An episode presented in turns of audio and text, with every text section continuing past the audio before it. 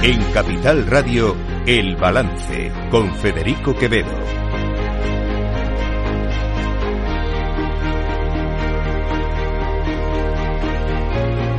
Señoras y señores, buenas noches, bienvenidos este viernes 13 de octubre de 2023. Son las 8, las 7 en las Islas Canarias. Escuchan la sintonía de Capital Radio. Les invito a que nos acompañen desde ahora y hasta las 10 de la noche aquí en el balance. Les vamos a ir contando toda la actualidad de esta jornada.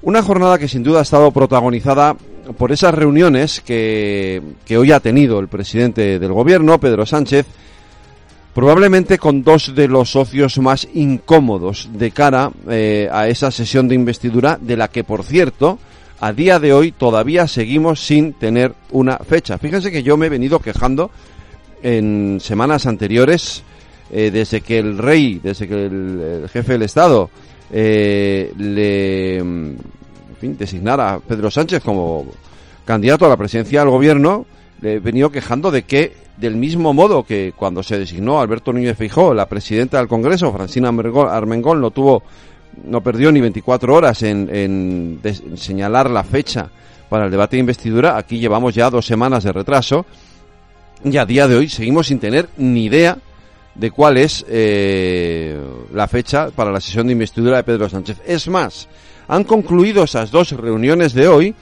y por toda comunicación el presidente del gobierno, por supuesto, no se ha dignado a atender a los medios de comunicación. El Partido Socialista ha emitido un comunicado, un simple comunicado, diciendo que ha tenido estas reuniones, pero por supuesto, eh, de ese comunicado no se deduce ni una fecha, ni se deduce tampoco una confirmación, una seguridad de que el Partido Socialista, el presidente del gobierno en funciones, el candidato Sánchez, tenga ahora mismo la garantía de poder sacar adelante esa investidura hablamos de una tomadura de pelo. Lo he dicho muchas veces y creo que hay que seguirlo manteniendo. Es una tomadura de pelo a los ciudadanos. Que a día de hoy, que a fecha de hoy, sigamos sin saber cuándo se va a celebrar esa sesión de investidura y sigamos sin saber si realmente Felipe, eh, Pedro Sánchez, perdón, iba a decir Felipe González, se me, me, ha traicionado el subconsciente. Pedro Sánchez siga sin saber, sin tener la garantía de, los votos para poder sacar adelante su investidura. Esta es la realidad. Esto es lo que hay a fecha de hoy. Pero es que además hoy Pedro Sánchez ha cruzado una línea roja. Durante la pasada legislatura había tenido a Bildu, lo sabemos, como socio preferente, pero nunca había llegado a vérsele reunido con Merche Izpurúa, condenada, todos ustedes saben, por apología al terrorismo, como cuando era directora de opinión del diario Gara.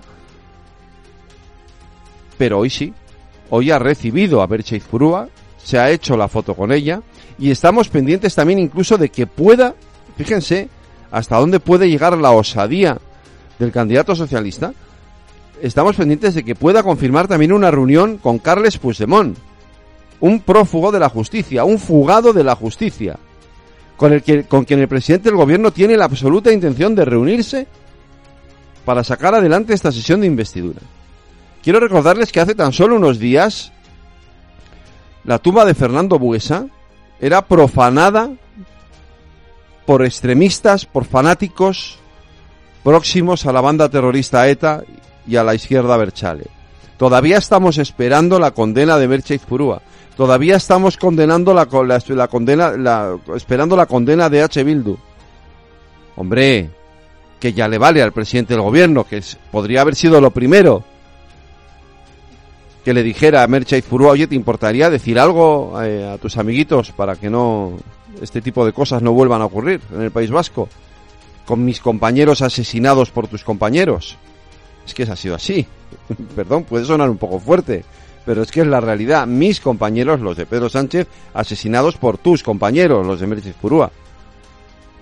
Pero esto es la paradoja de todo lo que estamos viviendo. Y además Sánchez tiene un problema ya. Yo alguna vez he dicho aquí, lo he mantenido y me lo han escuchado ustedes, que cabía la posibilidad de que Pedro Sánchez eh, no aceptara todo este chantaje y fuera a unas elecciones eh, haciéndose el valedor de las esencias patrias. Ya no. Las fotos con unos y con otros es evidente que le pasarían factura. Ya nadie se cree, nadie se creería ese Pedro Sánchez defendiendo la identidad nacional, defendiendo la unidad de España contra eh, o frente a los independentistas o frente a aquellos que quieren, en fin, quieren otro modelo de Estado. No voy a decir destruir ni cosas de estas porque tampoco quiero entrar en los eh, argumentos o los lenguajes de la extrema derecha, que no saben ustedes que no es santo de mi devoción. Pero ya no puede, ya no puede utilizar ese argumento. Ese argumento es falso. Ese argumento ya no es creíble, por mucho que se empeñe. Luego está condenado a ir de la mano de Bildu, a ir de la mano de Junts, a ir de la mano de Esquerra hasta esa sesión de investidura. ¿Con qué coste?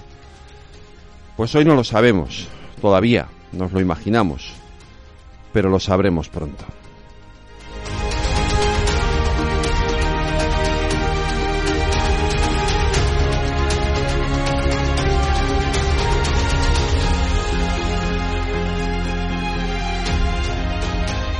Están escuchando El Balance con Federico Quevedo.